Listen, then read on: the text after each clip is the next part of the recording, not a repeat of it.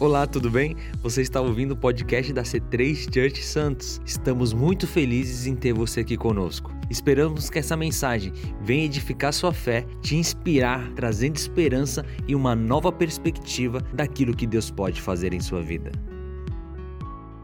Você pode abrir a sua Bíblia em 2 Reis, por favor, no capítulo 4.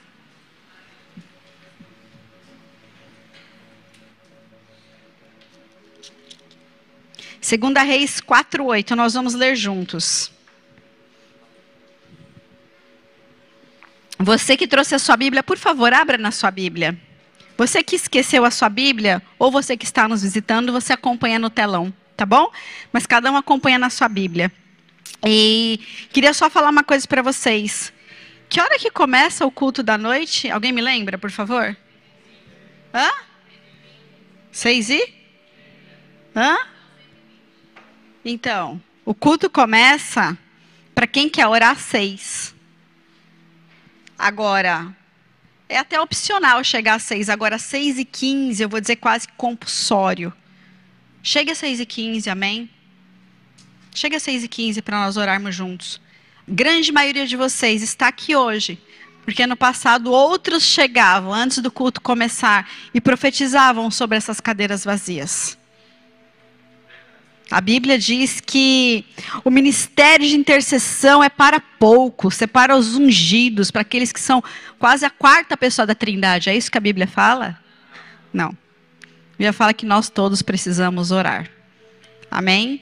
E há um poder enorme na unidade da igreja orando. Então, cheguem no domingo que vem, às 6h15, pelo menos, para subir. Se você quer falar fazer um oi com os irmãos, chega às seis, toma um cafezinho. Essa igreja tem café sempre, gente. Isso aqui é bênção, hein?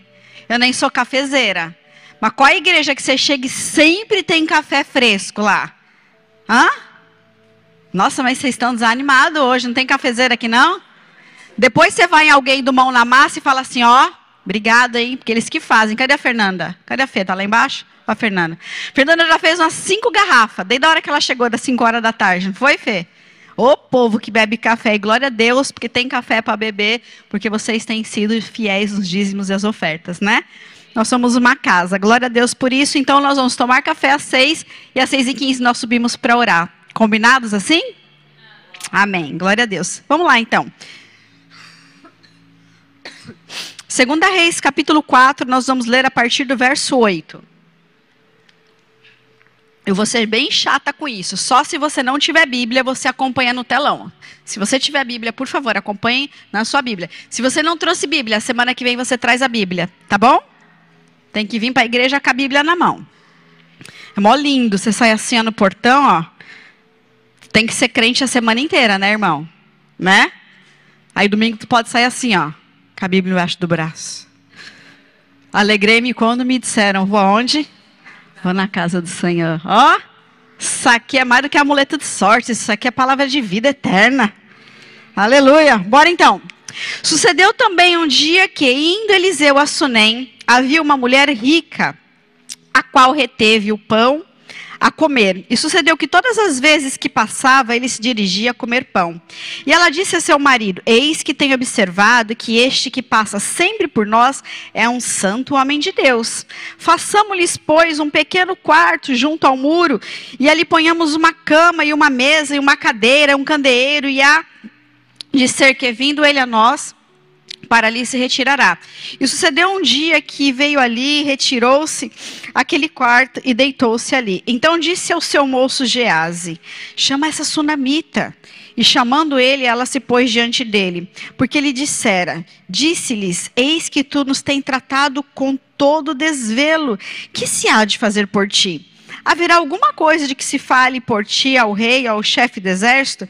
E dissera ela: Eu habito no meio do meu povo então disse ele: Que se há de fazer, pois, por ela? E Geazi disse: Ora, ela não tem filhos, e o seu marido é velho. Pelo que disse ele, chama, e chamando a ela, a ele, ela se pôs à porta, e ele disse: A esse determinado tempo, segundo o tempo da vida, abraçarás um filho. E ela disse: Senhor, não, não, meu senhor, homem de Deus, não mintas a tua serva. E concebeu a mulher e deu à luz a um filho, no tempo determinado, segundo o tempo de vida que Eliseu lhe dissera. Crescendo o filho, sucedeu que um dia saiu para o pai que estava com os segadores e disse a seu pai: Ai, a minha cabeça, ai, a minha cabeça. Então disse a um moço: Leva-o para sua mãe. E ele tomou e levou para sua mãe, e esteve sobre os seus joelhos até o meio-dia e morreu. Subiu ela e deitou sobre a cama do homem de Deus, e fechou sobre ele a cama e saiu. E chamou a seu marido e disse: Manda-me já um dos moços e uma das jumentas, para que eu corra ao homem de Deus e volte. E disse ele: Por que vais até ele hoje? Não é lua nova nem sábado. E ela disse: Tudo vai bem. Então abardou a jumenta e disse ao seu moço: Guia e anda, não te detenhas no caminhar, senão quanto eu te disser. Partiu ela, pois, e veio ao homem de Deus ao Monte Carmelo. Sucedeu que, vendo-a, o homem de Deus de longe disse a Gease, seu moço: Eis aí a sunamita. Agora, pois, corre-lhe ao encontro e diz-lhe: Vai bem contigo? Vai bem com teu marido? Vai bem com teu filho? E ela disse: Vai tudo bem. Chegando ela, pois, ao homem de Deus ao monte, pegou os seus pés, mas chegou Gease para retirar, porém disse o homem de Deus: Deixa, porque a sua alma nela está triste de amargura, e o Senhor me encobriu e não me manifestou o que é. E disse ela, e disse ela: Pedi a meu Senhor algum filho? Não disse eu, não me enganes? E ele disse a Gease: Cinge os teus lombos e toma o bordão na tua mão e vai. Se encontrares alguém, não saúdes, e se alguém te saudar, não te respondas, e põe o meu bordão sobre o rosto do menino. Porém, disse a mãe do menino: Vive o Senhor e vive a tua alma, que não te hei de deixar. Então ele se levantou e foi com ela. Jase passou diante deles e pôs o bordão sobre o rosto do menino, porém não havia nele voz nem sentido. E voltou para encontrar-se com ele e trouxe-lhe o aviso, dizendo: Não despertou o menino. E chegando Eliseu àquela casa, eis que o menino jazia morto sobre a sua cama. Então entrou ele fechou a porta sobre eles os ambos e orou ao Senhor. E subiu, deitou-se sobre o menino e pondo sua boca sobre a boca dele, os seus olhos sobre os olhos dele, as mãos sobre as mãos dele, se estendeu sobre ele e a carne do menino aqueceu. Depois voltou e passeou naquela casa de uma parte para outra e tornou a subir e se estendeu sobre ele. Então o menino espirrou sete vezes e o menino abriu os olhos. Então chamou Gease e disse: Chama essa sunamita. Chamou-a e veio a ele e ela disse: Toma o teu filho. E ela veio e se prostrou aos seus pés, inclinou-se à terra, tomou o seu filho e saiu. Aleluia. Se nós não fôssemos falar mais nada, nós já lemos a palavra de Deus e é ela que nos traz todas as revelações, todos os confortos, todas as respostas que nós precisamos. Mas nós vamos destrinchar um pouquinho isso. Nessa história, nós vemos que existem retratos da vida que trazem doença, trazem infertilidade, trazem a impossibilidade da posteridade geracional. E aí Deus, o Deus miraculoso, entra em cena e vem com a cura, vem com a vida. Nessa história, nós temos um retrato de vida sobre uma crise financeira que eu não li, mas eu vou mencionar para vocês lá na frente. Mas antes da crise financeira, nós temos de fato o que? Uma morte evidenciada. A morte do filho que havia sido gerada sobre o milagre. E o Deus de milagre sobre um retrato de vida, de morte, ele vem com o quê? Com a ressurreição. E aí sim, nós vamos ter a crise financeira, nós vamos ter a crise de um processo na justiça parado, que nós vamos ler depois. E o Deus de milagre, o Deus de surpresa sobre um retrato de vida, ele vem com o quê?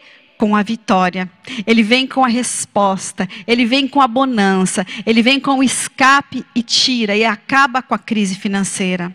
Então a história da mulher sunamita, que nós nem sabemos o nome dela, é uma história completa.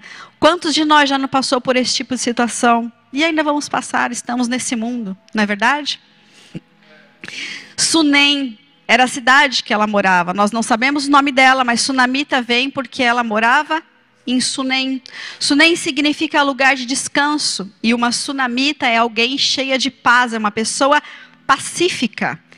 Naquele tempo, é, Eliseu, que era aprendiz de Elias, ele estava tendo muito trabalho para tentar restaurar Israel, porque o governo de Acabe, com a sua esposa Jezabel, tinha trazido sobre aquela nação uma idolatria muito terrível. Então o profeta tinha muito trabalho e ele precisava realmente de descanso. E o profeta passava na frente da casa daquela mulher com certa constância, e toda vez que ele passava, ela convidava ele, insistia dia. Vem aqui, toma uma refeição. Vem aqui, deixa ele servir. Vem aqui, deixa eu te ajudar a ficar mais forte, te renovar suas forças, o seu vigor, para que você possa fazer a sua, a sua missão, aquilo que Deus tem te mandado. A minha casa é a sua casa, eu quero ter comunhão com você. Ela insistia. O profeta representava o próprio Deus. Então comecemos a aprender com aquela mulher como trazer, nós precisamos insistir para ter a presença de Deus. Não muitas vezes com o próprio Deus, mas com as hostes, com as, as, os espíritos que estão nas regiões celestiais do mal. E isso existe. O inferno e as potestades malignas, eles são tão reais quanto o teu irmão da direita e o teu irmão da esquerda. E é sobre isso que nós temos que lutar. E ela não queria que a casa dela fosse apenas um lugar da visitação do profeta. Ela queria que a casa dela fosse o um lugar da habitação do profeta, da habitação do próprio Deus. Ela poderia ter tido várias outras prioridades. Ela era uma mulher de posses, ela podia ter construído mais um quarto, mais algumas salas na frente, atrás, em cima. Ela podia ter feito um jardim lindo, maravilhoso. Ela podia ter feito talvez uma piscina, nem sei se tinha piscina naquela época. Mas ela podia ter feito várias coisas. Mas o que, que ela fez? Ela pegou o recurso dela. Ela pegou aquilo que ela tinha de melhor e ela aplicou no homem de Deus. Ela aplicou naquilo que é prioridade, que é trazer a presença de Deus para dentro da minha casa. Vocês estão entendendo? Vocês estão comigo? E por mais que ela tivesse muitos recursos, o dinheiro dela não conseguiu fazer com que ela fosse uma mulher fértil e pudesse ter filhos. É assim. Faltava ali algo. Sempre vai faltar algo para a gente. Se eu perguntar para cada um de vocês, a gente vai falar um pouco de contentamento. Eu tenho certeza que a maioria de vocês tem um coração grato, um coração cheio de, de, de contentamento, mas sempre falta algo. Deixa eu te falar uma coisa. Toda vez que a gente se propor a buscar a presença de Deus, a fazer da nossa casa, a habitação do Senhor. Quando eu falo a nossa casa, eu estou falando do nosso eu, o templo do Espírito. Eu estou falando sim do nosso lar. Sempre vai faltar, vai faltar o melhor momento, vai faltar o melhor tempo, vai faltar porque essa semana não deu, a semana que vem de novo não dá, eu tenho que trabalhar muito, eu estou focada no meu trabalho, agora eu tenho um tema no meu casamento, agora eu tenho algumas coisas para fazer. Sempre vai faltar alguma coisa, sempre vai faltar algum recurso, sempre vai sobrar aquilo que não deu para encaixar. Mas deixa eu te falar, quando nós abrimos o espaço para a habitação do Senhor vir, para o Senhor vir sobre nós e habitar em nós, nós não vamos ter falta de nada, porque nós priorizamos aquilo. Ao contrário, nós vamos ter transbordando, nós vamos ser resposta para os outros, nós vamos ser buraco para falha, nós vamos ser a voz no silêncio de alguém. Nós vamos ser aqueles que têm sim para dar e derramar, porque a nossa força, a nossa graça, o nosso amor vem do Senhor que está habitando em nós. Agora, por que, que ela se esforçava tanto para ter o profeta ali? Por que, que ela não mediu esforços? O que nós temos para aprender com essa mulher? Eu quero aqui falar de quatro características de pessoas como a mulher sunamita que estão prontas para viver os milagres sobrenaturais do Senhor nos seus retratos de vida. Estão comigo? Essas pessoas, a sunamita, eles estão sempre prontos a acolher e a cuidar. Ela hospedou um homem de Deus. Naquela época, hospedar era um valor moral.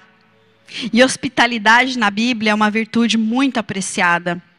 E vou dizer, ela fez mais do que só hospedar. Como ela tinha o coração do marido dela, ela era uma boa esposa, ela gerenciava bem o seu lar.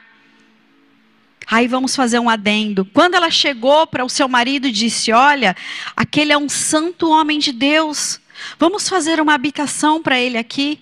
O marido não se opôs, o marido disse: Pega os recursos que nós temos e faze.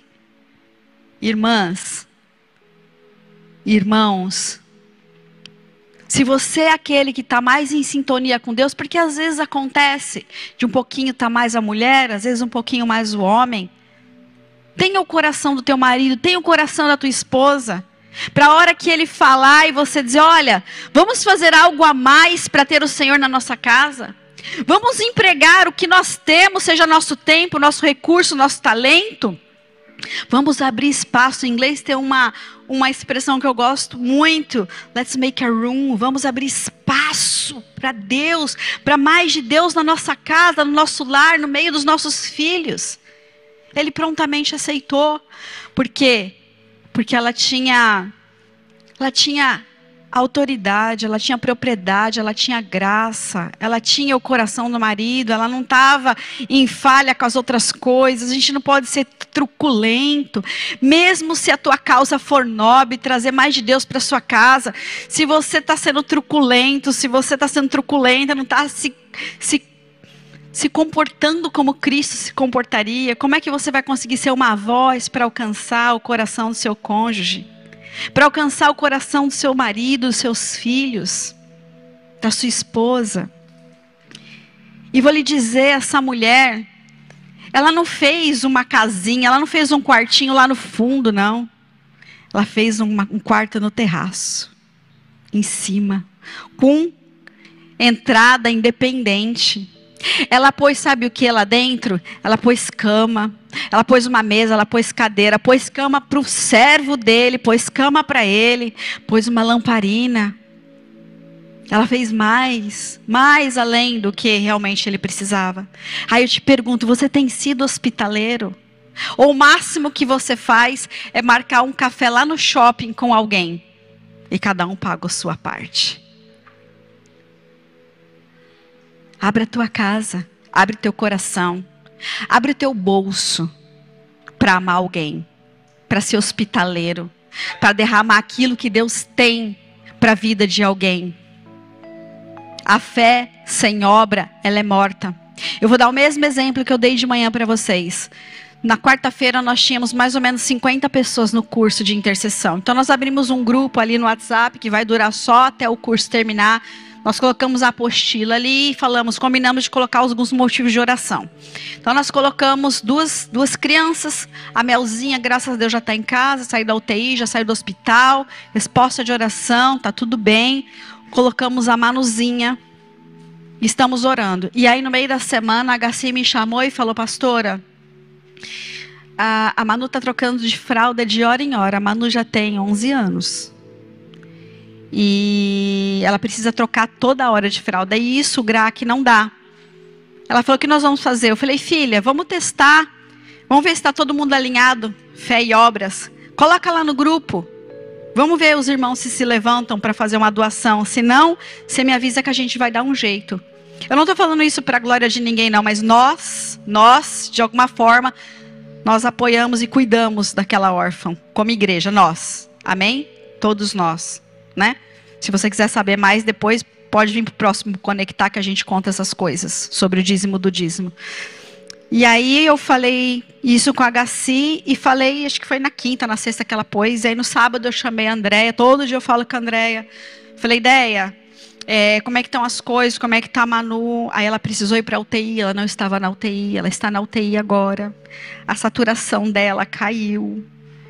É, ela está lutando para não ser entubada. Então, assim, ela acabou de me escrever tudo isso, por isso que eu pedi para o pastor orar. E eu fico, sim, muito mexida, porque. Enfim. E aí eu falei com ela, falei, ideia, você conseguiu comprar as fraldas? Eu preciso saber se, se você recebeu ofertas. Ela me respondeu, pastora, recebi sim, duas pessoas ofertaram na minha vida. Falei, glória a Deus. Eu falei, glória a Deus para elas, irmão, mas eu confesso para vocês que meu coração ficou ó, pequenininho. De 50 pessoas que está no grupo, duas pessoas ofertaram. Será que nós estamos sendo realmente hospitaleiro? Falei de manhã no culto. O culto estava tão cheio quanto esse aqui, ó. Aí ela me escreveu agora há pouco, falou, ai pastora, mas duas pessoas mandaram oferta hoje e eu vou... Comprei já um sabonete de glicerina, uma pomadinha para ela. Eu não sei se mais alguém no culto da manhã. Eu não pedi para ninguém ofertar. Eu não pedi, assim como eu não vou pedir para vocês ofertarem. Mas eu vou dizer para vocês uma coisa. Que tipo de igreja nós temos sido? A igreja que dá o socorro, a igreja que dá o alívio, porque a minha Bíblia diz que quando eu dou o alívio, eu recebo alívio. Se daquele grupo de 50 tivessem dado 5 reais, 5 reais de Pix, 95% de nós tem 5 reais para fazer uma doação. Não estou dizendo quem está desempregado, quem está numa situação ruim, porque às vezes você está na época de ter precisar de alívio, não tem problema nenhum. Teu cativeiro vai virar, amém? Amém? Mas se você está na condição do bom samaritano, não se esquive. Não se esquive de ser igreja. Não se esquive. Porque o próprio Jesus disse. Mateus 25, porque eu tive fome e você me deste de comer, eu tive sede, você me deste de beber, eu tive frio, eu estava nu, você me vestiste, me vestisse. Eu estava como estrangeiro e você me hospedaste. Eu estava na prisão e você me visitou. Quando que eu fiz isso por ti, Jesus? O ministério de Eliseu durou 60 anos. Eu não sei quando que foi, mas por bom tempo essa mulher cuidou, essa mulher acolheu, essa mulher hospedou. E cada vez que ele vinha, porque ele ia e voltava, ele tinha a chave do quarto. Era uma escada, avulsa a casa. Ela dava liberdade para o profeta, e toda vez que ele voltava, vocês acham que a mesa estava suja do jeito que ele tinha deixado? Vocês acham que o chão tinha terra? Que ele subia com o pé sujo? Que a bacia que ela punha lá para ele se lavar continuava com aquela água suja? Não. Ela subia, ela limpava o quarto, ela arrumava a cama, ela completava o azeite na lamparina. Deixa eu fazer um paralelo com a tua vida espiritual agora. Como é que está a tua habitação? Está de acordo para o teu Deus sair e voltar para a presença? Porque a presença do Senhor habita em nós. Mas sabe aquela presença de uau? Como é que está o teu segredo? Aquela, aquela parte que fala, fecha a porta do teu quarto e vai ter com ele. Como é que está esse momento teu? Você faz essa habitação, você faz esse lugar, você tem esse reduto? E a hora que você está lá, está limpo, está organizado, está em ordem, está preparado? Porque a Bíblia fala que as dez virgens, elas inclusive tinham, as que tinham azeite na botija, que estavam esperando o noivo, também estavam descansando. E não tem problema nenhum em descansar, igreja. O próprio Deus nos ensinou a descansar. Mas, quando ouviu o noivo batendo, mesmo a que estava deitada descansando, ela levantou e gritou: Você tem que ser aquele que está pronto a gritar quando o noivo voltar. Você está preparado, igreja? Nós cantamos aqui, somos a igreja. Ser igreja mais do que vir ao culto de domingo e se sentar aqui e dar glória a Deus, Pai do Senhor, irmão. É mais do que isso. Vocês estão comigo? E tem dois. Esse tipo de pessoa que está pronto para o milagre. elas reconhecem, valorizam e honram aqueles que servem a Deus. Porque quando ela fala para o marido dela, olha, ele é um santo homem de Deus, ela reconhece que ele é de Deus, ela reconhece a importância dele, ela reconhece que ele é uma pessoa de extrema importância e que ele tem muito trabalho naquela região. E ela queria de alguma forma dar descanso ao profeta. Ela queria de alguma forma nutrir. Ela queria de alguma forma colaborar para que ele pudesse se restabelecer e estar tá pronto para a próxima missão. Cada vez que ele passasse por lá. A sua ação de honrar a Deus gerou no reino, gerou no céu uma reação poderosa. Ela nem precisou pedir e ela recebeu aquilo que lhe faltava. Ela recebeu um filho. Por mais que nós seja, sejamos generosos, nunca nós vamos conseguir ser mais abençoadores do que o próprio Deus. Porque a porção dele é ótima, maravilhosa, recalcada, sacudida, transbordante, extraordinária. É o maior, é o melhor, é o excelente. Ele é um Deus de amor, de recompensa, ele é um Deus galardoador. Você consegue entender isso, igreja? Terceiro ponto. Essas pessoas que estão, estão, vamos dizer assim, aptas para viver o milagre sobrenatural nos seus retratos de vida, elas também fazem de tudo para trazer a presença de Deus para onde elas estão, na sua vizinhança, na sua casa, para os seus amigos. Ela sabia que o profeta representava o próprio Deus. Então ela queria trazer o Deus Altíssimo através da vida do profeta para o lar dela, porque ela sabia que, como diz o pastor, aonde o Senhor habita, ele abençoa.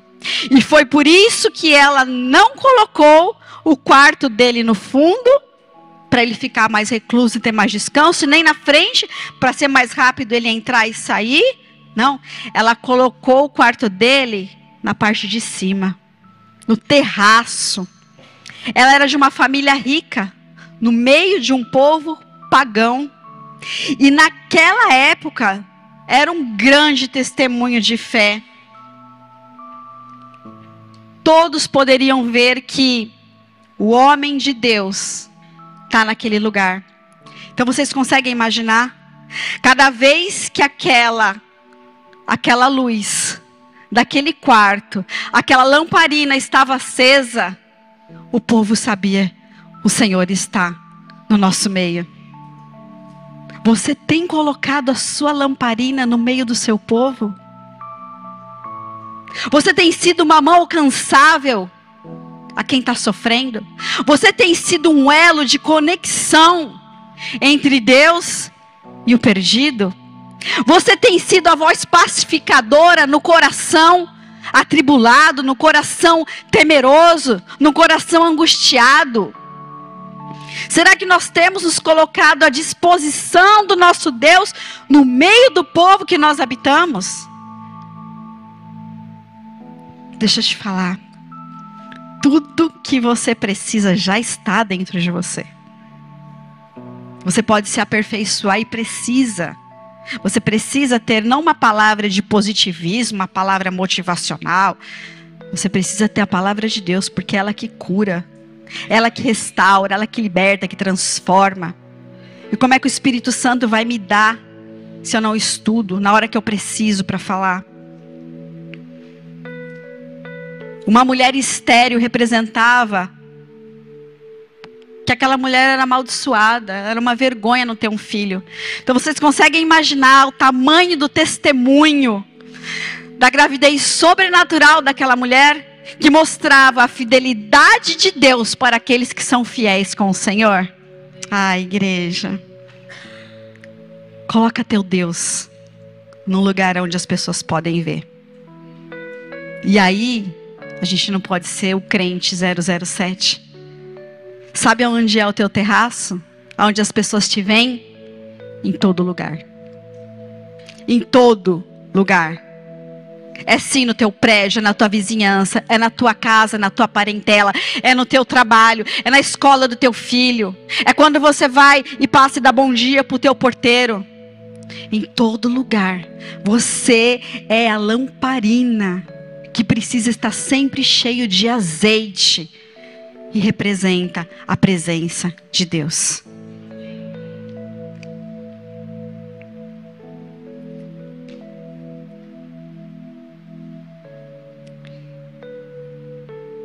Eu gosto muito de ser igreja fora da igreja. Às vezes eu acho que eu sou mais crente fora da igreja do que na igreja. Por muitos anos eu decidi no meu coração que já era hora de parar de trabalhar. Deus nunca me permitiu. E o meu marido sabe o quanto eu já sofri, o quanto eu já chorei por isso. Mas eu vou te falar uma coisa: enquanto eu estiver lá, trabalhando aonde Deus me permitir, porque a bandeira que eu defendo, a bandeira a qual eu sou contratada para defender, pouco importa. O que importa é que ali é o meu púlpito. O que importa é que ali eu preciso ser a voz do Senhor.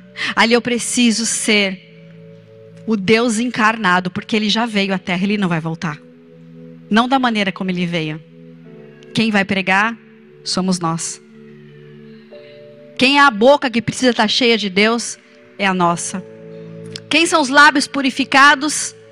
São os nossos que precisam estar lá. E aí eu fiquei pensando.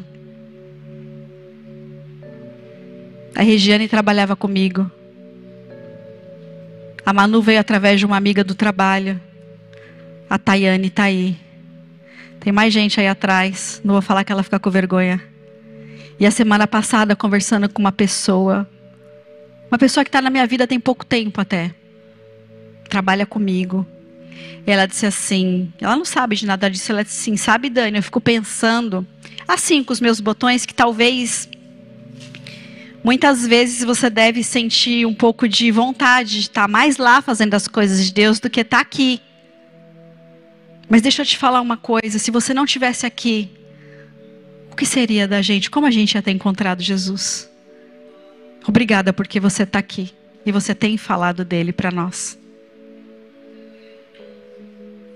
Eu já fui demitida duas vezes por ser cristã. E eu não estou nem aí para o homem. Eu não infrinjo as regras da minha empresa de maneira nenhuma. Eu entrego o resultado.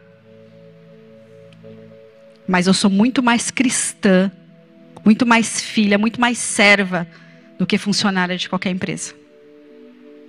Aquilo é o meio pelo qual eu tenho para viver. Mas o meu propósito de vida é cumprir aquilo que o meu Senhor me pediu. Vá e pregue o evangelho. Vá e faça discípulos. Isso é ser igreja. Isso é ser habitação do céu na terra. Quarto ponto. Esse tipo de gente é gente contente, é gente satisfeito, é gente íntegro, é gente pleno. A pessoa inteira, plena, ela normalmente ela é satisfeita com a vida. Ela se sente amada e ela é capaz de amar os outros sem esperar nada em troca. Por isso que quando Geazi ou Geazi perguntou para ela, porque o Eliseu tinha pedido: Olha, o que, que a gente pode fazer por você? Porque você tem feito tanto por nós. Ela responde: Eu vou ler a versão da Bíblia a mensagem. Ela diz assim: Não há nada que eu precise. Eu estou satisfeita e feliz com a minha família. Eu habito no meio do meu povo. Todos aqui me conhecem. Eu entro e saio do meio de todo mundo muito bem. Eu me dou bem com o capitão do exército, eu me dou bem com a minha vizinha. O meu marido é um homem respeitado porque eu o faço ser aqui. Eu tenho tudo que eu preciso. Eu sou uma mulher plena, uma mulher satisfeita. E aí eu me lembro porque que Paulo, na carta aos Filipenses 4, diz: Eu aprendi o segredo de viver contente com toda e qualquer situação, seja tendo muito ou tendo pouco, seja tendo falta ou seja tendo tudo, seja passando necessidade. E ele completa: tudo posso naquele que me fortalece. Eu até diria que é mais fácil de entender tudo passo naquele que me fortalece. Porque as pessoas só pegam esse tudo posso naquele que me fortalece, quer fazer um monte de, de besteira e justificar as ações impensadas e, e, e ansiosas em cima desse versículo. Não é sobre isso que ele está falando. Deixa eu te falar. Nós precisamos ser pessoas completas, plenas, íntegras no Senhor. Anota aí, anota aí um salmo, anota aí um salmo para você. Salmo 16, 11. Nós precisamos parar de reclamar, de murmurar. Ao contrário, nós devemos pensar e agir em gratidão e elogios, que é o contrário de murmuração e reclamação. Então eu vou ensinar uma coisa para você. A nossa cabeça, nós temos caminhos neurais. Nosso corpo é muito inteligente. Então quando a gente faz alguma coisa, quem aqui precisa pensar para se levantar, para andar? Porque você já aprendeu, então você não não requer esforços para fazer isso. Tudo aquilo que você já sabe fazer, você fica no modo economia de energia, seu corpo é muito inteligente. Só que se você tem o péssimo hábito de não ser contente, pleno, não ser íntegro, não ser satisfeito e ser um murmurador, um reclamador, eu quero te desafiar nessa noite em nome de Jesus. Treina sua mente para mudar de postura. Toda vez que você vier uma coisa na sua cabeça para você reclamar, você passa pelo filtro da gratidão e faz o contrário. 10 segundos, eu vou elogiar, ao invés de reclamar. Eu chego em casa, tá tudo pronto, mas tem uma coisinha aqui que não tá do jeito que eu queria. Nossa, que bênção, meu bem. Você conseguiu fazer tudo isso? Glória a Deus, tá bom, deixa eu. Agradeci, elogiei, muito obrigada. E já arrumo aqui então aquilo que eu quero. Você tem que treinar o seu cérebro. Porque nossa carne, ela nasceu no pecado. Sabe a bolinha viciada? Quem já jogou boliche? Joga boliche numa pista assim, ó, para tu ver se tu vai acertar alguma coisa, não vai. É assim a nossa vida de pecador, irmão. A nossa pista já nasceu, ó, torta. A gente tem que se esforçar para acertar o alvo. É muito treino. Treina a sua cabeça, não deixa Satanás usar a sua boca mais em nome de Jesus. E aí você anota esse versículo aqui, ó, e aí você na hora você Lembra que você tem que se conectar com Deus e você declara esse versículo. Salmo 16, 11. Tu me farás conhecer a vereda da vida. Na tua presença, a plenitude de alegria. A tua mão direita há delícias perpetuamente. Você pode fazer tudo isso e você tem que fazer tudo isso. Mas você só vai se sentir pleno se você estiver aonde? Na presença de Deus. E é por isso que nós temos que aprender com a mulher sunamita, de ter todo o nosso esforço, toda a nossa prioridade para fazer do nosso lar, da nossa vida, a habitação do Altíssimo. De qualquer forma, faltava alguma coisa? Sim. Agora, faltava alguma coisa para ela, falta sempre alguma coisa para nós. Quando eu construo uma casa para Deus e Ele passa a habitar dentro de mim, ele não é um morador apático. Ele não é aquele morador que só entra e sai, fica trancado no quarto não se importa. Não. Ele é o tipo de morador que quer intimidade, que quer saber o que está acontecendo, que quer tomar providência, que intervém. Esse é o nosso Deus. E um dos trunfos de Satanás é colocar em nós a dúvida se Deus se importa realmente conosco. Porque quando eles estavam no barco, que Jesus disse: Nós vamos para o outro lado, porque tem uma missão lá para nós fazermos, começou a chover. Aquela tempestade tomou conta, eles ficaram apavorados, e ao invés deles falarem assim: Deixa aí, vamos aproveitar, porque o barco, o barco, vamos brincar de play center aqui, ó. Vamos achar que aqui é o barco VIP. E vamos, vamos aproveitar essa marola e vamos achar graça. Porque se ele falou que nós vamos chegar do outro lado, nós vamos. Foi isso que eles fizeram? Não. Foram lá, acordaram Jesus quase aos tapas. Ei, tu não te importa que morramos? Você não está nem aí para nós? Você não está vendo a nossa agonia, a nossa aflição? Você não vai fazer nada sobre nós, para a gente? Você não vai nos livrar? Você não vai nos socorrer? Então não morda mais a isca de Satanás que fica toda hora jogando na tua mente que Deus não se importa com os teus temas, que Deus não está vendo os teus retratos de vida, Deus não está vendo a tua doença, Deus não está vendo a tua morte, Deus não está vendo o teu perrengue, Deus não está vendo as tuas finanças, Deus não está vendo o teu filho com uma situação que está, o teu casamento do jeito que está. Deus se importa e Deus vai fazer algo. Faça uma habitação para que Ele possa morar e tomar as providências devidas. Amém? Então Eliseu pergunta a Gease. Ela não tem filhos, na verdade Gease fala, ela não tem filho, o marido dela é idoso. E aí ele manda chamar ele e fala assim: Olha, o ano que vem você vai estar com um filho nos braços. O que, que ela responde? Glória a Deus, estou feliz, seja feita conforme a tua palavra. Foi isso que ela falou? Não. Ela contestou, ela falou: Homem de Deus, não iluda tua serva. Não faz isso comigo. Ela era mais velha já. Quantos de nós talvez estamos anos esperando alguma coisa. Quanta frustração, quanta expectativa, quanta vergonha, quanta tristeza. Às vezes é um filho que não veio. Às vezes é a tua situação profissional, tua situação financeira, há anos sem conseguir prover direito para tua família. Às vezes é o teu casamento, que tá um vai no vai, dilacera, quebra, rompe. Às vezes teus filhos que estão numa rebeldia, talvez até se envolveram com drogas, se envolveram com coisas erradas. Às vezes é anos que você está orando por um cônjuge que tem um coração endurecido, que não se converte, que não se rende, e você não aguenta mais vir sozinho para a igreja. E ela diz: não me promete mais isso, não fala nesse assunto. Eu pus uma pedra sobre isso porque eu não sou capaz de lidar com isso. É melhor deixar isso quieto, porque se isso vier à tona de novo, é capaz que eu não consiga sair desse buraco que eu estou tentando sair faz anos. E se Deus quiser mexer nessa pedra hoje? E se Deus quiser mexer nesse buraco, nesse cantinho hoje? Deixa eu te falar uma cena que eu falei semana passada com as meninas. Um domingo mórbido, um domingo triste, um domingo cinza. Um domingo da morte de Jesus. As duas Marias, elas estavam sem esperança, sem perspectiva.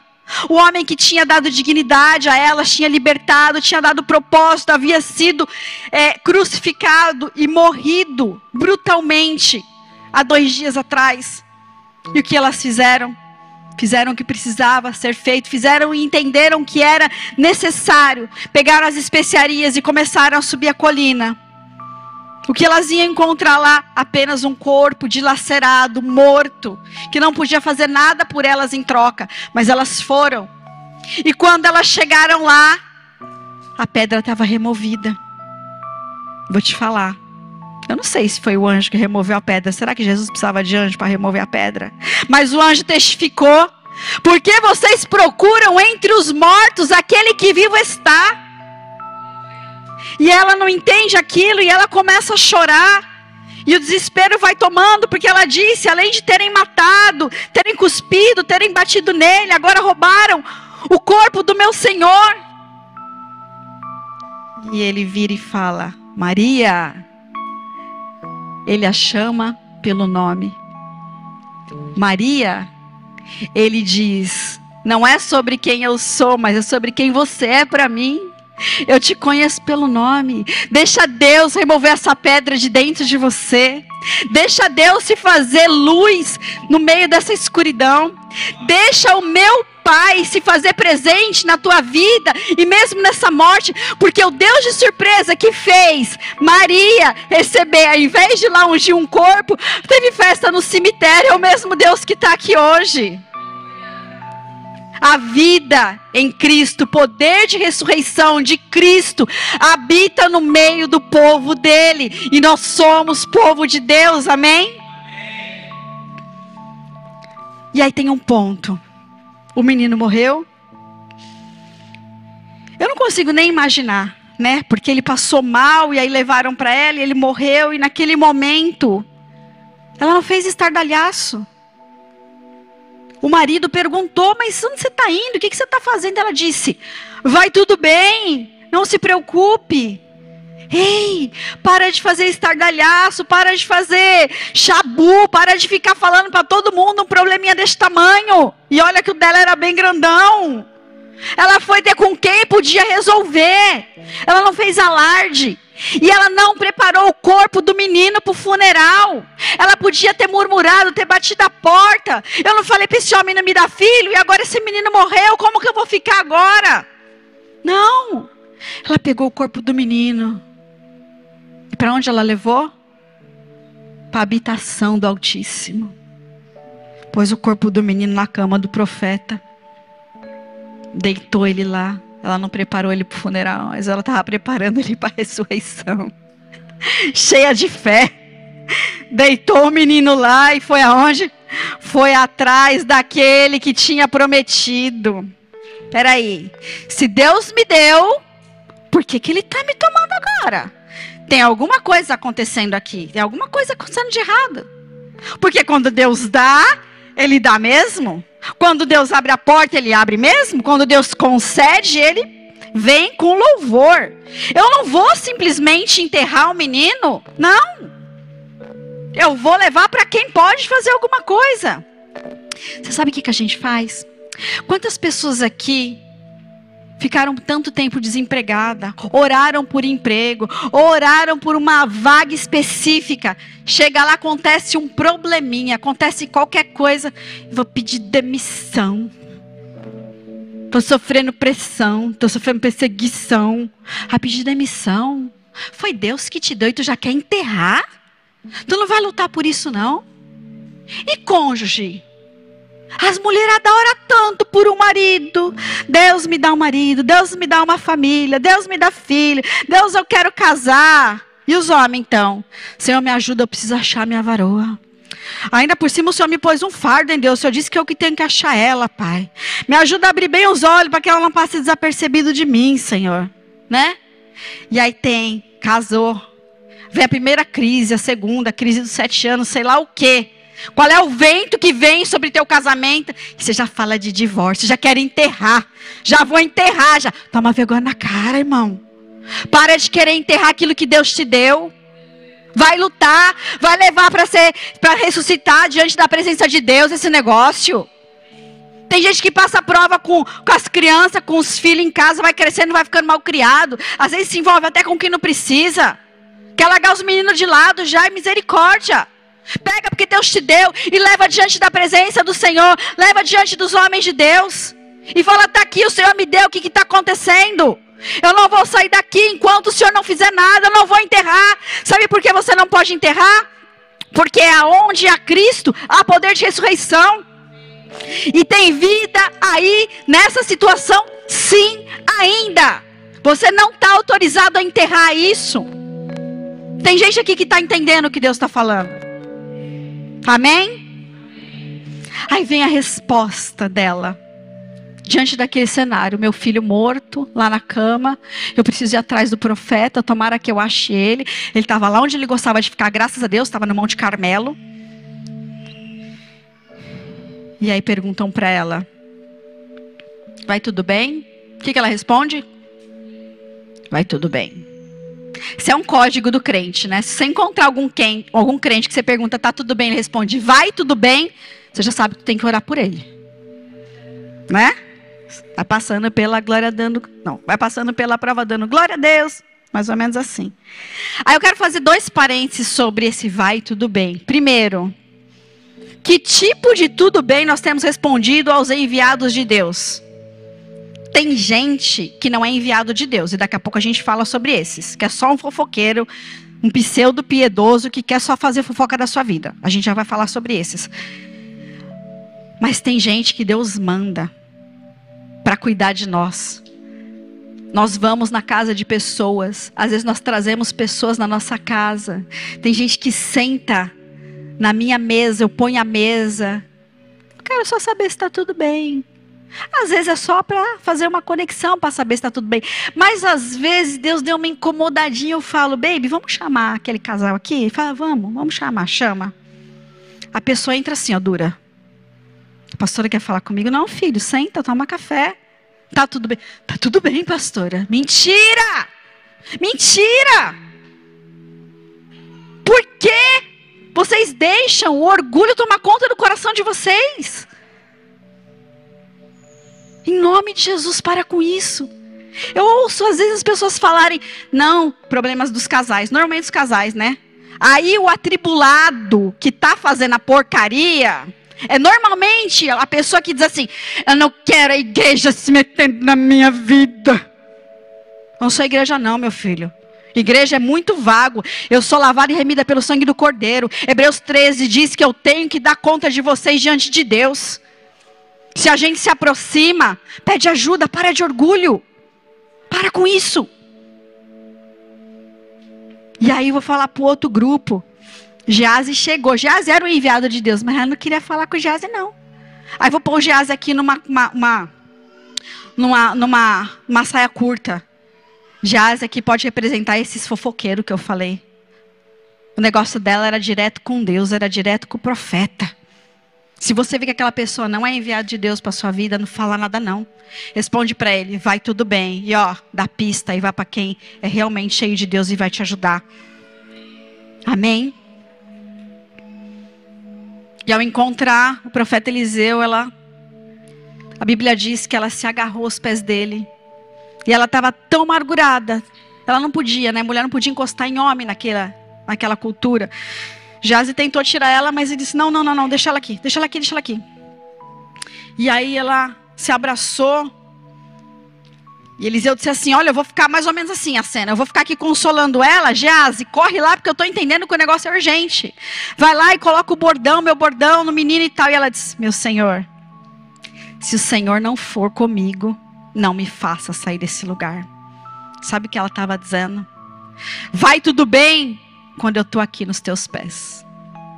Vai tudo bem quando a tua presença é, é tangível. Porque na tua presença eu tenho a plenitude, na tua presença a minha morte, a ressurreição, na tua presença eu tenho o que eu preciso. É por isso que ia tudo bem.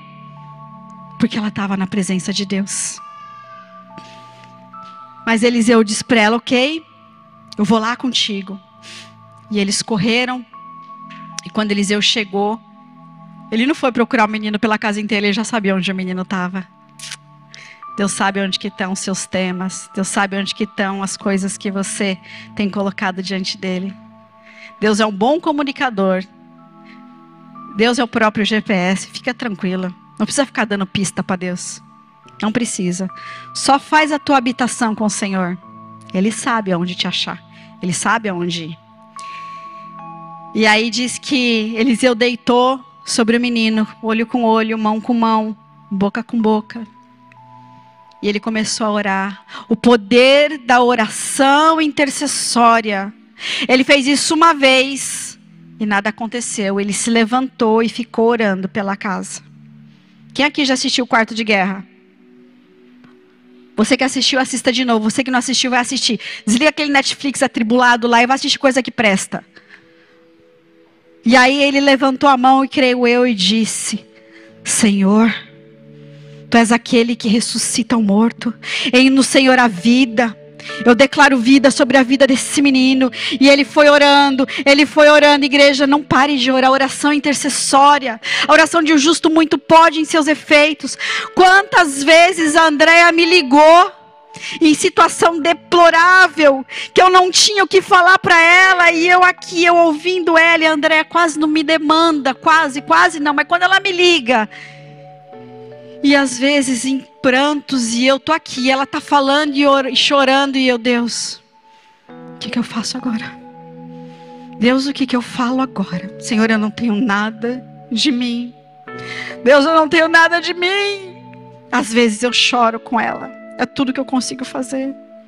Mas eu pego uma coisa que não vem de mim eu digo: no próximo dia, no dia tal, eu declaro exatamente no dia tal, você vai estar em casa de volta com ela. O médico está dizendo que ela vai para UTI hoje, hoje. Agora há pouco o médico diz: nós estamos lutando para não entubá-la. Mas eu, como profeta de Deus, eu declaro que ela vai melhorar essa noite e vai para o quarto em nome de Jesus. É para isso que Deus nos chamou para ser boca de Deus na terra. Ter fé quando as circunstâncias parecem sob controle não é tão difícil. Orar intercedendo diante da morte, diante de um casamento que está sendo desfeito, diante de filhos que estão é, perdidos com o inimigo. Aí é que eu preciso orar mesmo, aí é que eu preciso ser igreja. Deixa eu te falar. Eliseu se deitou ele pegou a vida dele, ele deu a vida dele e se deitou sobre a morte para gerar vida naquele menino. Se levanta como Eliseu, derrama a tua vida para, em cima da morte dos outros, gerar vida e vida em Deus. Em nome de Jesus é um apelo do meu coração. É um apelo do meu coração. E o menino espirrou sete vezes. Então voltou a viver. Eu quero ler um pequeno trecho de um sermão de Spurgeon, cujo nome é Os Sete espirros. Eliseu não pediu nenhuma evidência de vida, ele não pediu para o menino recitar um salmo, andar uma milha ou subir uma árvore. Nós não podemos ficar satisfeitos sem sinais de vida, mas ao menor sinal de vida deveríamos estar gratos pelo suspiro de aflição ou ao vermos a primeira lágrima de arrependimento. O suspiro involuntário desarticulado provou a vida. O arrependimento do pecado, o desejo de santidade, confiar em Jesus como uma criança, a oração com lágrimas, o andar cuidadoso, o prazer na palavra de Deus e a intensa autoconfiança estão entre os sinais elementares de vida, os espirros daqueles recém-erguidos da morte. Tais sinais são para serem vistos em todos os verdadeiros moradores de Sião. Há moradores de Sião aqui? Seja jovem ou velho, por isso eles não são provas de crescimento, mas de vida. E a vida que nós devemos lidar em primeiro lugar. O crescimento é uma consequência posterior. Eliseu não deixou a criança sobre a cama até que ele tenha se tornado homem, mas tão logo ele escutou o espirrar. Ele disse para a mãe: Toma teu filho. E nós seriamente diríamos para toda a igreja em cujo meio uma alma nasce para Deus: Toma o teu filho. Olha aqui o novo convertido, recebe-o. Embora ele seja ainda fraco na fé, leva o cordeiro em seu colo, acaricia-o e nutre-o, até que a vida prepare, principalmente com força. O espirro significa tem vida. A lágrima, desejo de santidade. A vida. Nutre-o, cuide dele. Cuide daqueles que estão se esforçando para se converter, que estão se esforçando para permanecer na presença do Senhor. Algum tempo depois, Eliseu manda chamar a sunamita e diz para ela: vai ter seca nessa terra por sete anos. Pega teu filho e teu marido e vai para outra terra para que você não passe por isso aqui. Quando você é a habitação de Deus, quando você tem intimidade com o Pai, você tem informação privilegiada. Ele nos avisa das coisas, ele nos instrui para nos desviarmos das lutas, das provas, ele nos fala do que está no porvir.